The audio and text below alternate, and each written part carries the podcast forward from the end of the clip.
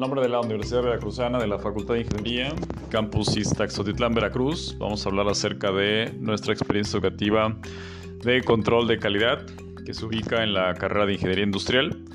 Y vamos a ver conceptos en los cuales tenemos eh, que definirlos para poder iniciar con este mundo fascinante acerca de lo que sería el control de calidad.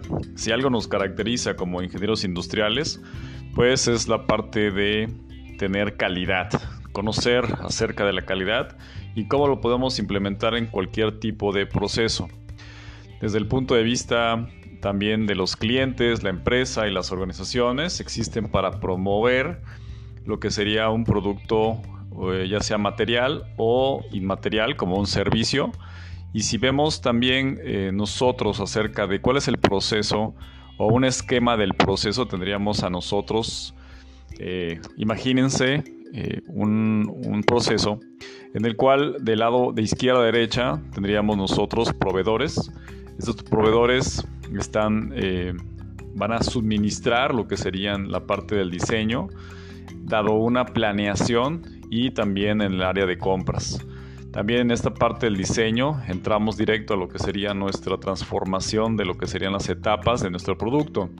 Podríamos tener en n número de etapas en las cuales vamos a suministrar, tener insumos, tenemos una transformación y pues el resultado también tendríamos eh, esa meta que estamos logrando, ¿no? es decir, algo tangible como serían los productos y estos van a estar dados a los clientes y también le vamos a proveer de servicios.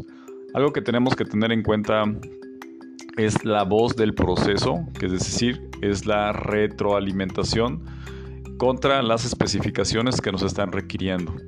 Es algo que nosotros tenemos que eh, tener en cuenta.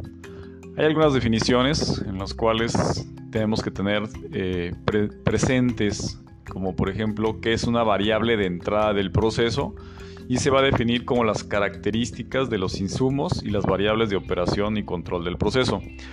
Una variable de salida son las características de calidad en las que la van a reflejar los productos o los resultados obtenidos de un proceso.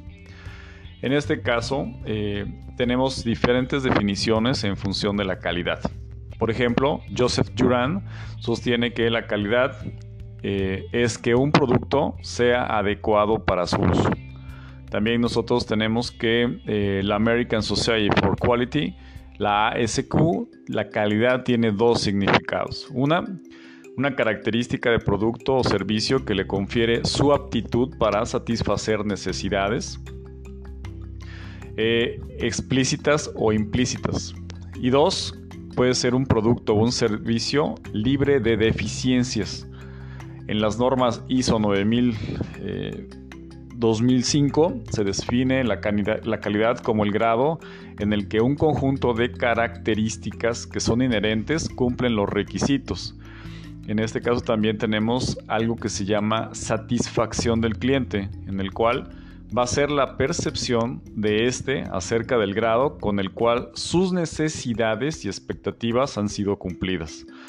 Entonces, esto nos va a dar un panorama en lo cual tenemos que tener en cuenta bien en claro lo que serían los clientes. La calidad puede definirse también como las características de un producto o servicio que le van a conferir su aptitud para satisfacer necesidades implícitas o explícitas. Una definición también que tenemos que tener bien en cuenta se llama el tiempo de entrega. Este tiempo de entrega está relacionado con el tiempo de ciclo. El tiempo de ciclo es el tiempo que transcurre desde que el cliente eh, inicia un pedido que, que se transforma en los requerimientos de materiales, órdenes de producción y de otras áreas, hasta que todo se convierte en un producto en manos de este. Si eh, vemos indicadores de la competitividad y de la satisfacción del cliente, vamos a tener lo siguiente. Existen tres rubros en los cuales vamos a poder tener esa satisfacción. Y, se va a referir en la parte de la competitividad de una empresa. Los indicadores críticos se, se podrían definir en tres rubros. El primero, la calidad de producto. El segundo, la calidad de servicio. Y tercero, el precio. En la calidad del producto tenemos variables como por ejemplo atributos, tecnología, funcionalidad, durabilidad, prestigio y confiabilidad. En la calidad del servicio tenemos tiempo de entrega, flexibilidad de capacidad, disponibilidad, actitudes y conductas, respuestas a fallas y asistencia técnica. En la parte del precio tenemos lo que sería el precio directo, descuentos por venta y también tenemos términos de pago, eh, valor promedio, costo de servicio postventa y margen de operación. Y también la parte de costos totales. Eh, sin embargo, cada día eh, más organizaciones en las que se sabe que la calidad en todas las áreas y en las actividades influyen de manera positiva en muchos aspectos. Cuando se tiene mala calidad en las diferentes actividades, hay equivocaciones y fallas en todo tipo. Por ejemplo, vamos a tener reprocesos, desperdicios y retrasos en la producción. También hay que pagar por elaborar productos malos, paros y fallos en el proceso una inspección excesiva para tratar de los productos de mala calidad que no salgan al mercado, una reinspección y eliminación de rechazo. Vamos a tener que tener más capacitación, instrucciones y presión hacia los trabajadores. Hay gastos por falla en el desempeño del producto y por devoluciones.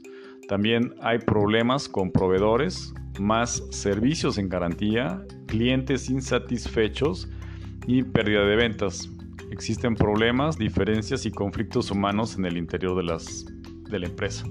Por lo tanto, entonces, los costos de la calidad van a afectar de manera significativa en la parte de todo lo que va involucrado en la empresa.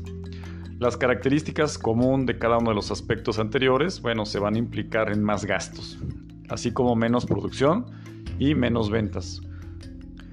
Hay un dato eh, que deben de tener presente que los costos de la mala calidad pueden ser altos dependiendo del desempeño de la empresa e inclusive llegan a representar del 25 al 40% de las ventas de la empresa. Bueno, por otra parte, eh, al mejorar la forma en la que se van a realizar todas las actividades, se va a lograr una reacción que genera importantes beneficios. En este caso se van a reducir los reprocesos, los errores, retrasos y desperdicios. Entonces, algo que es importante es el control de la calidad y se va a definir como el conjunto de actividades orientadas al cumplimiento de los requisitos de la calidad. Además, es necesario implementar estrategias de mejora, como por ejemplo metodologías 6 Sigma, que al reducir los costos de la no calidad e incrementar la productividad, se vuelven atractivas desde el punto de vista económico. Así, a manera de resumen, la competitividad se define como la capacidad de una empresa para generar y valorar para el cliente y sus proveedores un mejor, una mejor manera que sus competidores. Esta capacidad se manifiesta a través de niveles adecuados para los diferentes componentes de los indicadores de la competitividad. Si habláramos acerca de la productividad, se entiende como la relación entre lo producido y los medios utilizados. Los resultados logrados pueden medirse en unidades producidas, piezas que son vendidas, clientes atendidos o en utilidades, mientras que los recursos empleados se van a cuantificar por medio de números de trabajadores, tiempo total empleado, horas máquina, costos, etc. De manera que para mejorar la productividad es optimizar el uso de esos recursos y maximizar sus resultados. De aquí que viene la productividad se, se puede dividir en dos componentes. Uno lo que es eficiencia y lo otro que es eficacia. Entonces, eficiencia será la relación entre los resultados logrados y los resultados empleados. Y em, la eficacia es el grado con el cual las actividades planeadas son realizadas y los resultados previstos son logrados. Voy a hacer una aclaración en cuestiones de la eficiencia. La eficiencia ya hemos dicho que es la relación entre los resultados logrados y los recursos empleados. Se mejora optimizando los recursos y reduciendo tiempos desperdiciados por paro de, equipo, falta de material, retrasos, etc. Y en este caso, esas son las dos diferencias entre eficiencia y eficacia. Y eficacia es el grado con el cual las actividades planeadas, repito, son realizadas y los resultados previstos son logrados. Se atiende maximizando estos resultados. También hay que diferenciar en acciones preventivas con acciones correctivas. Las acciones preventivas son aquellas que se implementan para eliminar la causa de la no conformidad potencial o alguna otra situación potencial no deseable. Las acciones correctivas se van a emplear para eliminar las causas de una no conformidad detectada. Es decir, están orientadas para eh, prevenir lo que sería la recurrencia. Otro concepto que podemos tener nosotros es la efectividad, que se va a referir a que los objetivos planteados sean trascendentes y se alcancen. Esto es importante porque una empresa puede plantearse una serie de objetivos y ser eficaz en su cumplimiento, pero que quizás no reflejen de manera clara los desempeños de los procesos de la empresa. Un ejemplo, eh, podemos tener este resultado de un estudio de productividad en México en el cual eh, tenemos que productividad es mejoramiento continuo del sistema. Más que producir rápido, tenemos que producir mejor. Y en este caso hay una fórmula que está determinada de la siguiente fórmula. Forma. En este caso la productividad va a ser igual a la eficiencia por la eficacia. Entendido como productividad las unidades producidas sobre el tiempo total y esto va a ser igual a la eficiencia, que es el tiempo útil sobre el tiempo total. Aquí está multiplicado por la eficacia, en este caso unidades producidas entre el tiempo útil. Un parámetro que debemos de tener en cuenta sería la medición del desempeño de una empresa. Un aspecto que está fundamentalmente relacionado con esto es decidir qué y cómo se va a medir la salud y el desempeño ya que la elección de lo que es un negocio o un área mide y analiza y comunica valor en causa el pensamiento de los empleados y fija lo que serían las prioridades. Hay una frase que sintetiza la idea en cuestiones de la medición del desempeño. Dice, dime qué mides y cómo lo analizas y te diré qué es importante para tu área y para tu empresa. O en palabras de H.J. Harrington, dice, la peculiaridad que distingue a los seres humanos de los otros seres vivos es su capacidad de observar, medir, analizar y utilizar la información para generar cambios. Esto lo dijo Harrington en el 2003. Una tarea esencial, una tarea esencial eh, es del líder y del equipo es establecer un sistema de medición en el desempeño de la organización de modo que, pues, no se, de modo que se tenga claro cuáles son los signos vitales de la salud de la organización y del proceso. Fíjense cómo hay una analogía en cuestiones de la salud de una persona. Como está la empresa, podemos determinar cómo está la persona. Entonces, esta analogía pues, nos da claves importantes en cuestiones de hacer un parámetro y un escaneo de cómo está la salud de la empresa en sus diferentes áreas. Un sistema de medición del desempeño se va a referir a cuantificar los signos vitales de la organización y con base a ello vamos a direccionar este pensamiento en los empleados y fijar lo que serían las prioridades. Si tenemos una evolución para determinar el desempeño de la empresa, cada nuevo estado va a incorporar los anteriores criterios y va a agregar más conforme vaya avanzando. Por ejemplo, un análisis de ganancias. El enfoque está dado en la parte de los dividendos. ¿Y qué vamos a necesitar? Un reporte financiero. Si nosotros tenemos que cumplir con especificaciones, tenemos que tener un enfoque de reducción de retrabajo y de desperdicios. En este caso, podríamos tener un estado de conformancia. Si se toman eh, más importancia al cliente, la empresa se acerca a él, las decisiones están basadas en la necesidad y en su expectativa, entonces tenemos enfoques al cliente y tenemos un estado número 3 llamado clientes. Si la empresa amplía sus perspectivas y no solo analiza la satisfacción del cliente, sino también se pone en contacto con el mercado y se compara con sus competidores, el enfoque al cliente y al mercado sería nuestro estado número 4, en el cual vamos a tener mercado, papel crítico de la calidad. En este caso, pues se pueden incorporar nuevas métricas y criterios para evaluar la salud y el desempeño de nuestras organizaciones, nuevas, formas para tomar decisiones y establecer lo que serían las prioridades. otra definición que va muy, muy de la mano de este, de este curso y que tenemos que tener bien en cuenta para poder tener nuestro desarrollo en cuestiones de control de calidad es la parte de la conformancia. Consiste en cumplir las especificaciones de calidad y enfocarse a reducir el retrabajo y los desperdicios. Esta parte la van a escuchar a menudo en lo que sería nuestra experiencia educativa.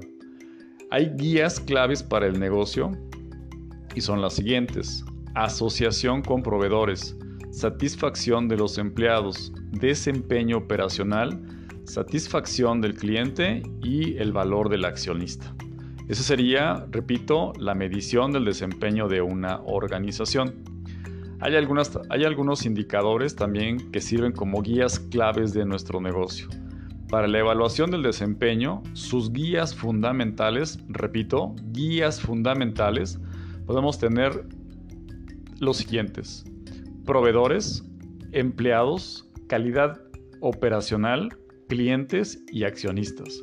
Si hablamos de proveedores, nos va a resultar medir eh, resultados de auditorías, sus índices de calidad, que serían por mes, selección, clasificación, capacidades de calidad, de volumen, de entrega, de costos y precios.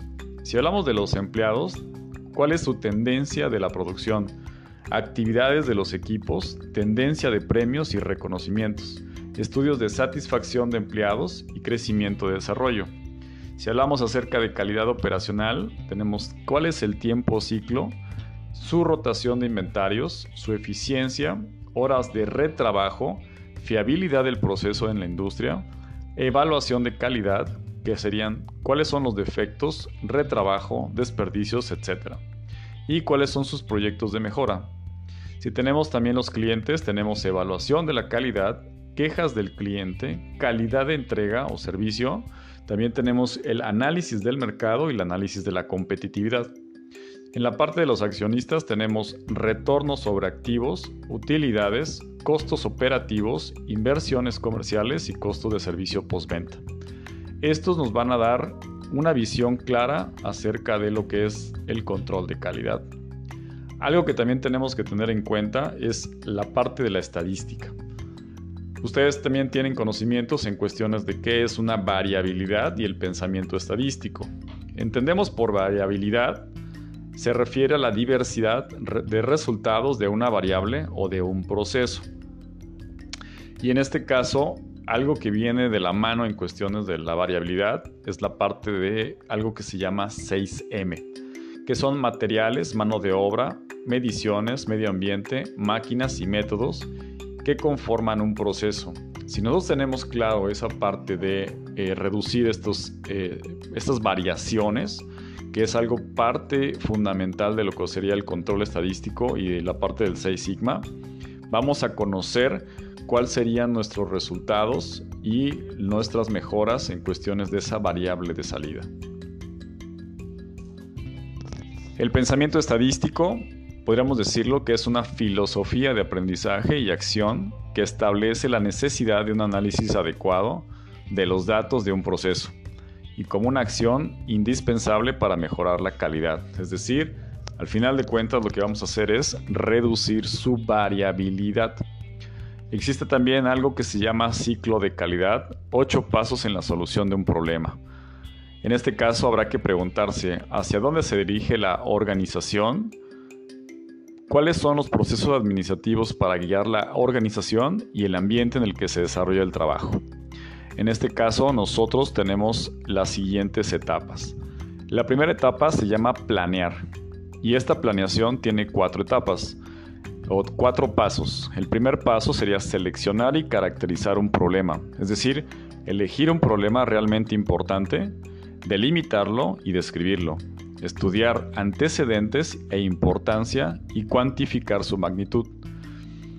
2. Buscar todas las posibles causas. Herramientas como lluvia de ideas, diagrama de Ishikawa y participación de todos los involucrados nos va a poder ayudar para tener esas posibles causas. Tres sería investigar cuáles son las causas más importantes, es decir, recurrir a datos, análisis y conocimiento del problema. Cuatro, elaborar un plan de medidas enfocado a remediar las causas más importantes. Es decir, que para cada acción hay que detallar en qué consiste, el objetivo y el cómo implementarla. Responsables, fechas y costos. La siguiente etapa va relacionado en el hacer. Y esto se refiere al paso número 5 que se llama ejecutar las medidas remedio. Es decir, vamos a seguir el plan y empezar a pequeña escala, es decir, poco a poco. La siguiente etapa sería verificar. En el paso número 6 significa la parte de revisar los resultados obtenidos, es decir, comparar el problema que antes teníamos con el problema que vamos a tener después y cuáles serían sus resultados. En el paso número 7, que se llama etapa 7, que se llama actuar, tenemos dos pasos. El número 7 se llama prevenir la recurrencia. Si las acciones dieron resultado, estas deben de generalizarse y estandarizarse para su aplicación, es decir, establecer medidas para evitar recurrencia. Y 8, vamos a tener la conclusión y evaluación de lo hecho. Es decir, vamos a evaluar todo lo hecho anteriormente y vamos a poder documentarlo. Entonces, estos ocho pasos aplicados a problemas recurrentes o a, proyectos de mejora, tal vez en un principio eh, va a parecer como un trabajo pesado y eh, lleno de rodeos, pero en cuestiones de mediano plazo van a liberar muchas actividades y se van a tener mejoras y resultados tanto en lo económico como en lo del proceso. Esta información está eh, determinada eh, está determinada a través de lo que sería el libro de, control estadístico de la calidad y 6 Sigma de Humberto Gutiérrez Pulido y Román de la Vara Salazar.